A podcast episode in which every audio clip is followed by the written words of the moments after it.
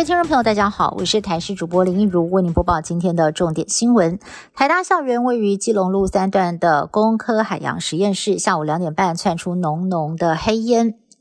隔壁栋工业研究中心员工惊吓自主疏散，由于失火地点是属于实验室，存放柴油还有锂电池等易燃物品，很可能会爆炸燃烧。警消人员小心的断电，确认没有人员受困之后，火是在下午三点半左右扑灭。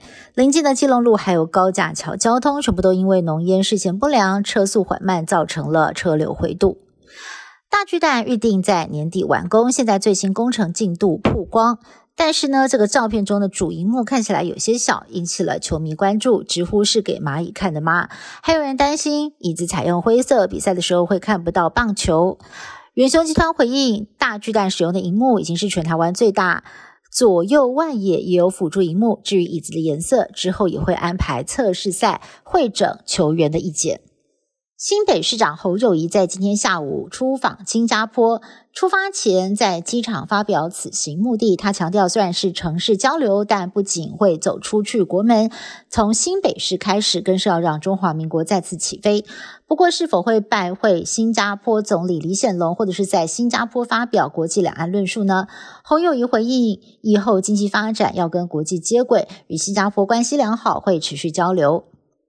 民众党主席柯文哲十八号在美国的首府华盛顿拜访了共和党国会议员温斯卓普。柯批转述，温斯卓普抱怨 COVID-19 的病毒都是从中国来，不过柯批向对方断言，下次还是会从中国大陆出来。而针对美国打算对台湾出售四百枚的导弹，派两百名的陆军训练官到台湾，柯文哲回应：军火该买的还是要买。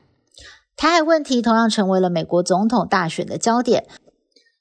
不过呢，有意角逐美国共和党初选提名的参选人拉马斯瓦米日前语出惊人，提议美国步枪协会来台开设分部，并且要让每一个台湾家庭都有枪，贺阻中国侵犯台湾。一番言论立刻让台湾的网友炸锅，直呼是想要把台湾变成地狱岛吗？更狠虽然说盟友送死，自己获利，这就是美国精神。